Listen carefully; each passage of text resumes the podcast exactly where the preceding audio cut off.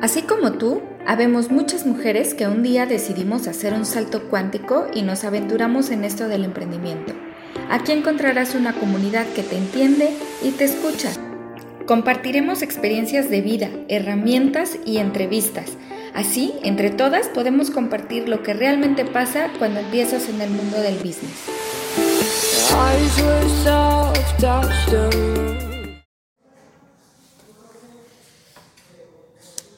Hola, ¿qué tal? Esta es eh, la primera entrevista que tenemos en este podcast, que es eh, Diario de una Mujer Emprendedora.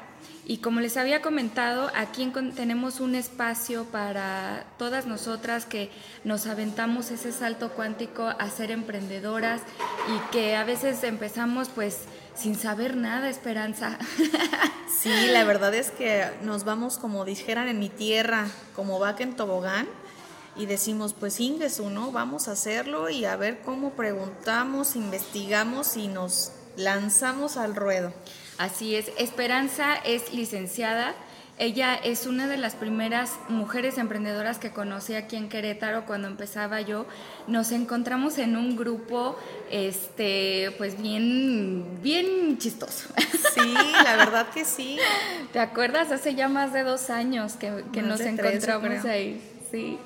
Y, la verdad es que, eh, como les había comentado, el tema de crear tu comunidad y encontrar gente que tiene las mismas características que tú es bien importante. Y a mí me gustaría saber qué es lo que a ti se te hizo como más, eh, el reto más grande que tuviste cuando decidiste emprender.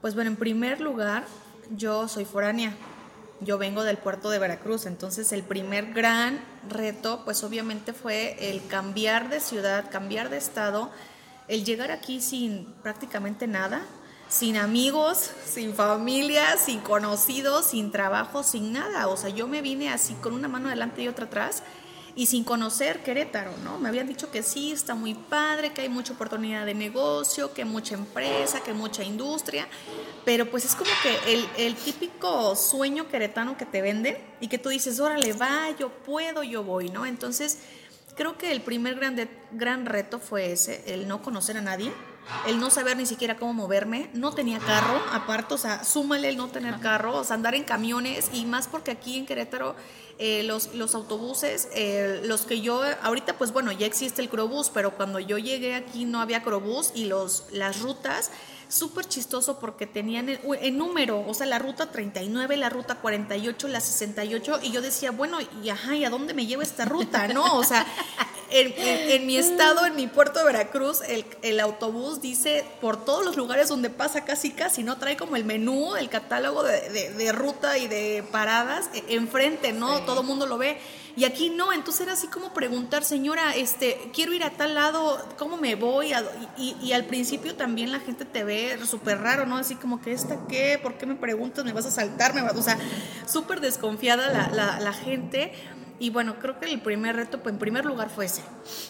¿no? El, no conocer, el no saber cómo moverse, que digo, bueno, preguntando pues se llega a Roma eh, el Uber era aquí nuevo para mí, o sea, no, en, Veracruz a la fecha todavía no, no dan los permisos para Uber.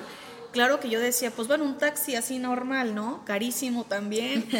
o sea, pero fue, creo que ese fue el gran reto. Ya, gracias a Dios, siempre se nos ha eh, llegado ángeles vestidos de personas, ¿no? Y que nos van ahí orientando, nos van apoyando y las cosas, bueno, se van poniendo en su lugar.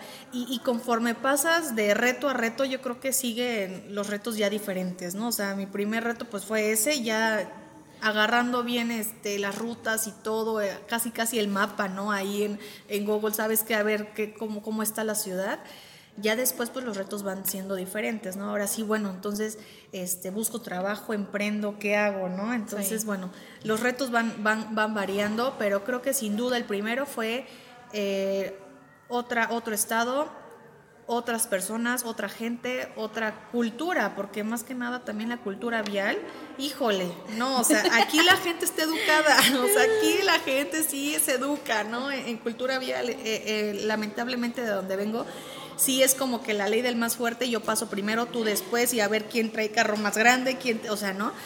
Entonces sí fue como que otra cultura que literal yo me sentí en Estados Unidos. Dije, no hombre, o sea, este, este sí es primer mundo, ¿no? No, y yo venía de una ciudad súper chiquita y a mí se me hacía como, Dios mío, estos me van a matar en medio. Pero por ejemplo, este, eh, en este podcast a mí me gustaría también, digo, Esperanza y yo estamos y seguimos en la lucha de que nuestras empresas crezcan y sean exitosas y poder tener no solo un proyecto productivo, sino un proyecto de vida. Claro. Pero, por ejemplo, este, cosas a las que nos enfrentamos. Yo, por ejemplo, lo que me enfrenté mucho fue a gente muy linda que, te, que me enseñó muchísimo, que me dio muchos consejos. Una de ellas nunca se me va a olvidar y me dijo, no desistas, esto toma tiempo y, y o sea, échale ganas, pero también nos encontramos esperanza con gente que te vende espejos y que así como tú y yo veníamos de otro lado y de repente encuentras personas que quieren acaparar a, esa gente que nos, ahora sí que somos como venaditos lampareados que andamos perdidos en el cerro y dicen, eh, vénganse para acá y de repente sí nos llegamos a topar con ciertas cosas pues que no nos llevaron a muchos lugares muy desilusiones, ¿no? A Más desilusiones, sí. Sí, yo creo que eso es, es parte fundamental, el, el, también estar como alerta en esa situación. Por ejemplo, el, lo que yo decidí emprender en primer lugar fue una inmobiliaria, después todavía me aventé no conforme a una editorial, sacando una ah, revista jurídica. Entonces, los retos varían, obviamente, dependiendo la empresa o lo que tú quieras eh, hacer crecer, ¿no? Establecer. Pero siempre va a haber retos, siempre y a veces van a ser retos pequeños, a veces medianos y a veces de, ¿sabes qué? Yo creo que ya tiro la toalla. Yo si les dijera cuántas veces he querido, he querido tirar la toalla, ya, ya se me fueron las, el número, ¿no? Ya las cantidades ya, no, hombre, han sido infinitas. Pero creo que parte fundamental de, de todo eso es la motivación que traiga uno dentro de y tu estabilidad emocional, porque si bien es cierto, muchas veces he llorado, muchas veces me he enojado, muchas veces me he frustrado y es como, ¿qué hago aquí? O sea, ya mejor me hubiera casado con un sugar daddy, ya me voy, yo, ¿qué, necesidad tengo de estar? O sea, ¿no? Entonces creo que, que parte fundamental de eso es cómo estés tú internamente contigo mismo. O sea, que, que, cuánta estabilidad emocional tengas, porque eso es una de las claves más importantes en cualquier negocio, en cualquiera, llámese como le deseen llamar porque todo, todo va a ser retos, nada es fácil. Por eso, eh, pues ahora sí que los grandes millonarios pues son contados, ¿no? Porque nada es fácil y, y sí tienes que echarle todos los kilos que traigas, toda tu energía, todo tu conocimiento, toda tu motivación, porque si bien es cierto, es, una, es un desgaste de energía impresionante, porque estás pensando, cuando tú empiezas un negocio, la haces de todo. O sea, de que, a ver, yo soy la que lleva el café. Ah, sí, discúlpeme, este, tengo que pasarlo con mi jefe, con mi supervisor. O sea, tú la haces de todo, ¿no? Aunque nada más seas tú. Pero pues haces Somos de las todo. mujeres orquesta, sobre todo. sí, multitask, como le llaman, ¿no? Sí. Pero, por ejemplo, también otra cosa este, que, que, yo descubrí con esto del emprendimiento es que hay un montón de mujeres que estamos en el mismo camino y como estar dentro de, a lo mejor no de un grupo, de una asociación, si no quieres, pero sí tener como cierta, o sea, tu círculo social o tu círculo donde te mueves cambia muchísimo y encuentras personas, hombres y mujeres que te aportan, o sea, tener un entorno que viene de la mano con la cuestión emocional, porque sí es cierto, o sea, si tú emocionalmente no estás bien, tu negocio no está bien, tu a la primera vas a querer desistirlo y allá vámonos, ¿qué, estoy haciendo? ¿Qué necesidad? Y pues desistes. ¿Y cuánto, cuántos emprendimientos has hecho? Pues hasta ahorita los fuertes esos son esos dos, la inmobiliaria y la editorial. Que bueno, esa editorial meramente pues bueno, jurídica, se tiene ahí la, ahorita la, la, sección o la clasificación de abrir la librería jurídica, en específico lo jurídico, y bueno, la editorial como, como toda editorial de diferentes, de diferentes ramas ¿no? y áreas. Y por ejemplo, y ahorita eh, con todo esto de la pandemia, que, que, o sea, no, o sea, no, no, es, ha sido increíble la forma en cómo nos hemos tenido que reinventar. ¿Qué cambió para ti? Sí, híjole, yo creo que ha sido, creo, una de las crisis más grandes y perjudiciales para toda la humanidad, no, no digo que nada más México, pero sí tenemos que también tener esa especie, como ese instinto de camaleón y de transformar y de innovar, porque al principio la editorial no era editorial, o sea, fue una revista jurídica que dije, bueno, pues ya me aviento, porque aparte quiero que la gente así se emocione, como lee el TV Novelas, también lea mi revista de derechos, ¿no? Entonces ya con toda esta situación dijimos, ¿sabes qué? Pues hay que innovarle, hay que agregarle, hay que tener un plus porque, pues bueno, revistas pues no es la única, ¿no? En todo México.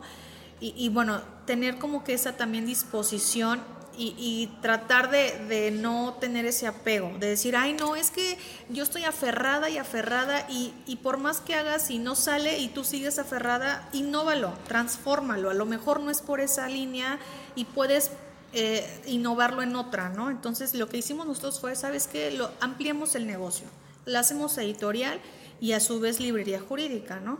Entonces creo que también eso es importante, el, si ves que a lo mejor no es por ahí, pues bueno, si, si bien es cierto, el, el, emprendimiento pues es, es un tanto también engancharte con él, el casarte con él, también irlo llevando a la prueba y error y si en un momento dado así no, no te está funcionando, pues bueno, transfórmalo.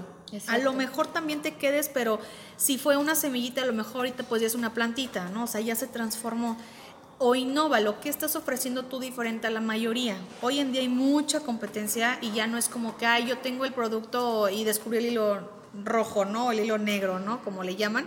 Sino, bueno, a ver, transfórmalo. Tú quedas diferente a los demás. Entonces creo que esa es una pieza también muy clave en cualquier emprendimiento y estar en, eh, conscientes de que, bueno, si no funciona así, ¿qué podemos hacer diferente o cómo podemos innovar esto?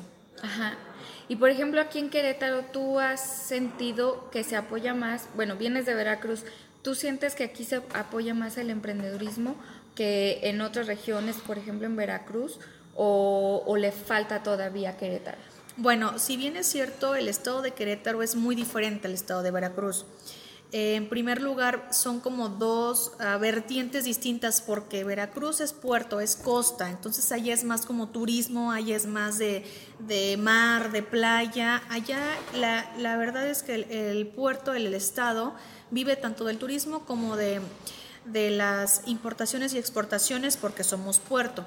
Querétaro es diferente, es otra cultura eh, em, comercial diferente, acá es más industria, acá es más eh, inmobiliario, acá es, diferente. Entonces, al ser dos vertientes distintas, eh, los gobiernos como tal tienen prioridades diferentes. Entonces, y la cultura también, la, la mental es, es diferente. Entonces, en Veracruz la verdad es que es un estado que se ve muy poco emprendurismo esa es la realidad. Allá pues es más como de, turismo, entonces el emprendimiento va más enfocado al turismo o a las importaciones, las agencias aduanales, etcétera. Y aquí es diferente, aquí veo, aquí me he dado cuenta que veo más personas poniendo diferentes áreas, diferentes cosas y negocios y a lo mejor no peguen a, lo primero, pero sí son innovaciones que dices, oye, yo no sabía, yo no conocía de esto. Un ejemplo claro fueron las oficinas coworking. Ah, sí. Yo tampoco las conocía, en Veracruz eso no se daba, ¿no? Entonces... Em, fue algo nuevo y cuando empecé a ver lo de las oficinas coworking, los business center, etcétera, dije, órale, eso está padrísimo, ¿no? y luego, luego, ay, bueno, también yo quiero poner uno allá y todo.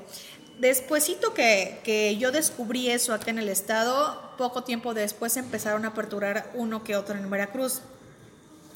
Pero pues bueno, es diferente la cuestión. Hay aquí en el estado, la verdad es que sí hay muchos programas investigados de apoyo, en especial a las mujeres. Eh, pero pues bueno, cuando tú emprendes un negocio, em, necesitas muchas veces el capital, un ángel inversor o un crowdfunding. Entonces, los beneficios que nos da aquí el gobierno, pues son ese tipo de programas de, préstamos, ¿no? Esos incentivos. Lamentablemente, eh, pues bueno, ahora sí que por uno pagamos todos, ¿no? Pero eh, muchas veces la persona que emprende eh, ya tiene el estrés de que, a ver, ¿qué, qué es el, mi negocio? ¿Cómo se opera? ¿Cómo le pongo? ¿Cómo le quito? ¿Cómo lo innovo? Etcétera, etcétera. Que si tengo que darme de alta en el SAT, que si tengo que pagar impuestos. O sea, ya es un cúmulo de emociones y de actividades y conocimientos impresionantes. Y A mí en lo personal, igual eh, los préstamos que nos den, por más mínimo interés que sea, híjole, no, no funcionan, porque al final del día es, un, es una cantidad, es un activo que tú debes. Entonces es como un estrés adicional el hecho de que estés, y híjole, sobre todo tengo para mujeres que a lo mejor dependemos de nosotras mismas, que dices, bueno, tú y yo no tenemos hijos, pero yo me pongo a imaginar una mujer que tiene uno dos hijos. Ya se le enferma y dices, no, bueno, es que bueno, aquí tengo esto, pero qué pero, o sea, ¿qué pago? exacto. ¿Cómo le hago? Si yo tampoco estoy como muy a favor de los préstamos, ya cuando tienes un, o sea, para, de inicio no. Sí, de inicio Ya cuando estás trabajando y que dices, ya tengo cómo soportar un, un crédito, sí. Pero entonces a mí, bueno, por ejemplo, a mí me gustaría más que hubiera incentivos en la cuestión de vinculación, o sea, de una real vinculación no de, no de particulares, sino del mismo gobierno de decir, te doy incentivos a las empresas grandes para que tengan proveeduría de mujeres emprendedoras. Porque yo siento que, por ejemplo, sobre todo en las mujeres, ¿por qué es tan importante que se les apoye los proyectos productivos de mujeres? Porque, número uno, las hace independientes económicamente y eso te evita muchas veces el que seas víctima de algún abuso. Claro. De algún abuso puedes cuidar mejor a tus hijos.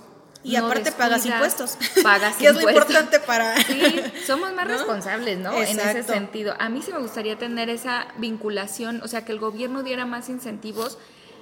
Igual, como dices, los coworking. Oye, si tú en tu coworking le das tantos lugares a mujeres emprendedoras, yo te doy un incentivo a ti, pero dales un precio preferencial. Claro. ¿no? Sí, eh, más que nada creo que el área de oportunidad en ese sentido no nada más es con los préstamos, sino más bien hacer como un esquema y una maqueta. Em, estructural en cuanto a negocios, porque eh, no nada más es prestarle dinero a las personas, porque si bien es cierto, muchos no somos expertos en finanzas, ni somos administradores, ni somos contadores, entonces, ok, nos prestan, por decir una cantidad, 50, 100 mil pesos. Ajá, ¿y ahora cómo lo administro? O sea, tengo mi negocio, pero ¿cómo lo opero? Si, si no tienes un plan financiero, por ejemplo, dices, bueno, ¿qué destino a qué cosa? ¿Qué es la cosa, qué es el área o la situación más importante que debo de prestar o de invertirle más?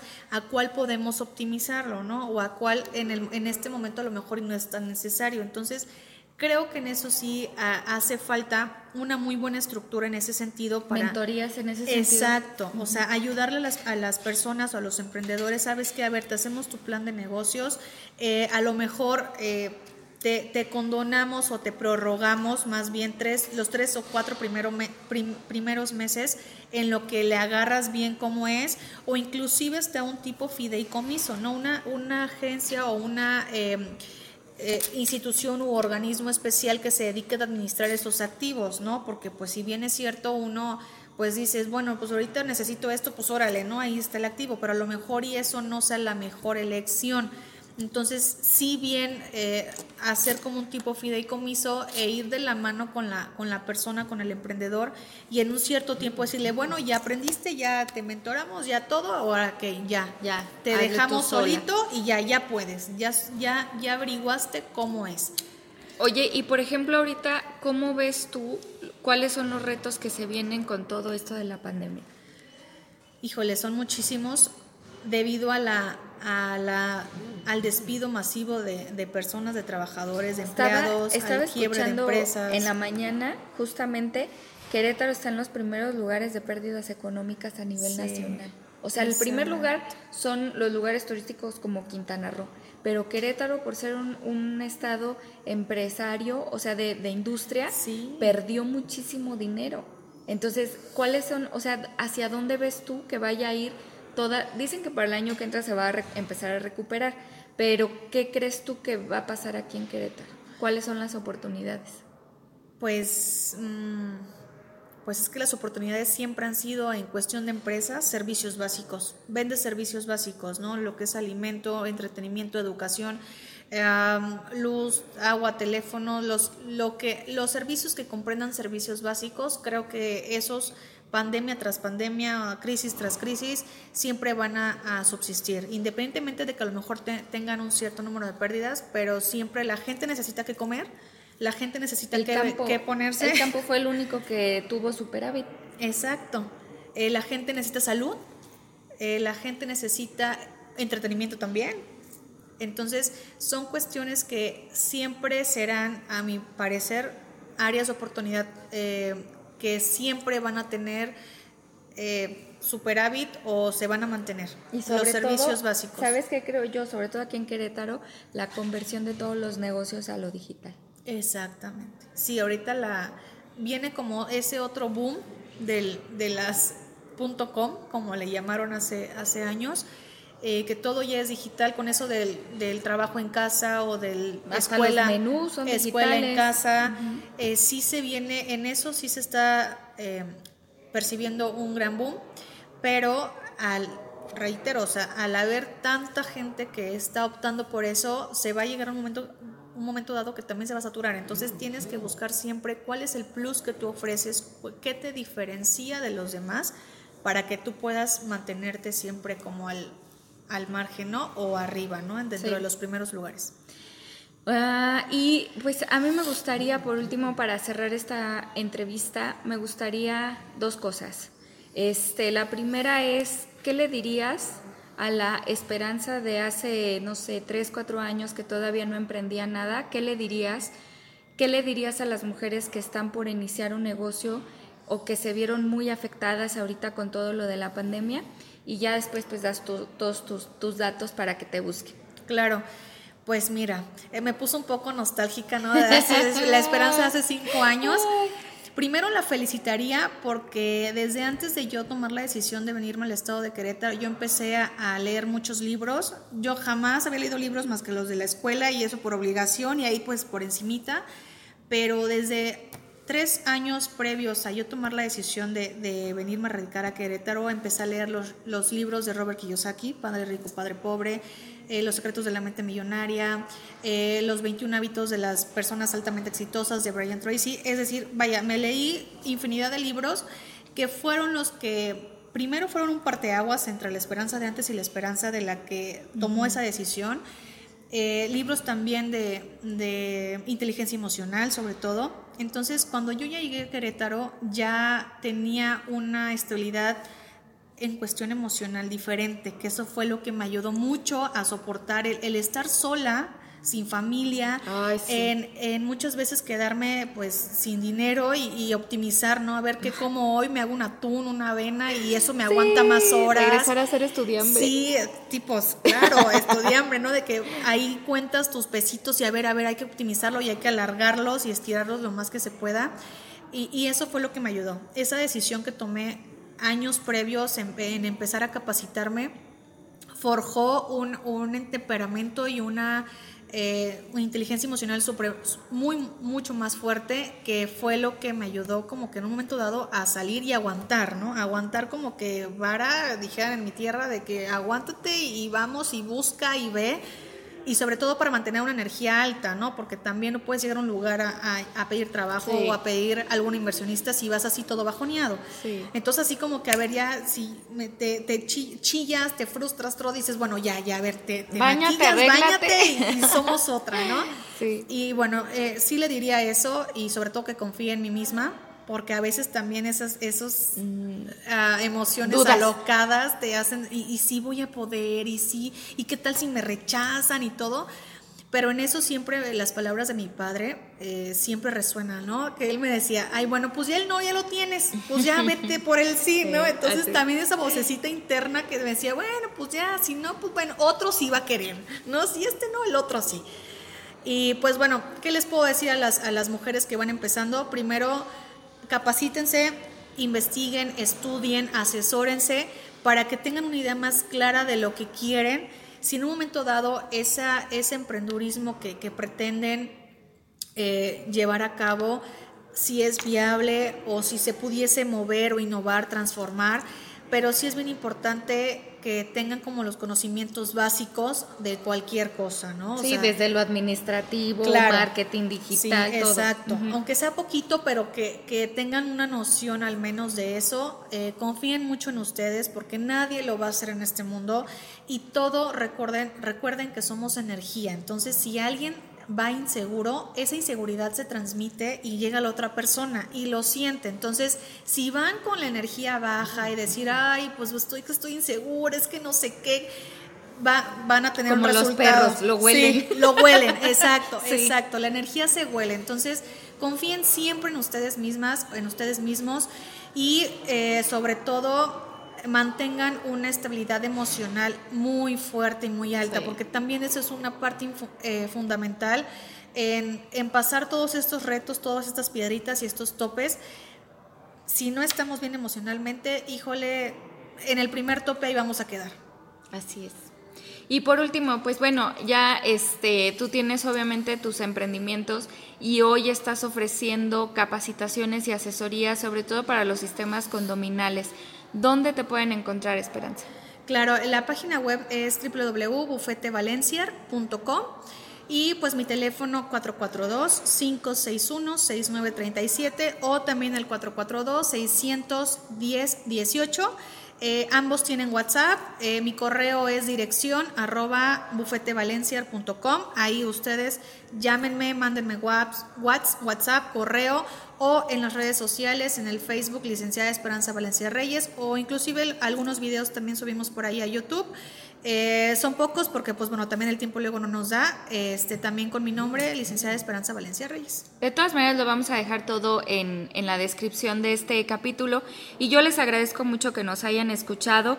Ya por ahí les había platicado en el primer podcast que mientras están haciendo sus deberes en la casa o mientras están en el carro, cuando tengan un tiempo para ustedes, pueden escuchar estas conversaciones que tenemos porque ya les, les reitero, no están solas, somos muchas las mujeres que estamos en este camino, que necesitamos crear esa comunidad de mujeres emprendedoras para hacernos fuertes, para creer en nosotras mismas. Sí, sobre todo. Para, para, o sea, para apoyarnos simplemente. Claro. Y muchas veces pasamos por lo mismo, entonces a veces nada más requerimos como que esa ese apoyo moral o emocional, sabes que vas por ese camino, yo también pasé por ahí, no vas bien, es parte del proceso. sí, está bien, sí, también. No, es que también eso se vive, también, o sea, está bien, disfrútalo porque también es un proceso que hay que disfrutarlo para para que el éxito o llegando a la cima te sepa mucho más rico, ¿no? Entonces, Exacto. pero muchas veces requerimos también ese apoyo moral y emocional.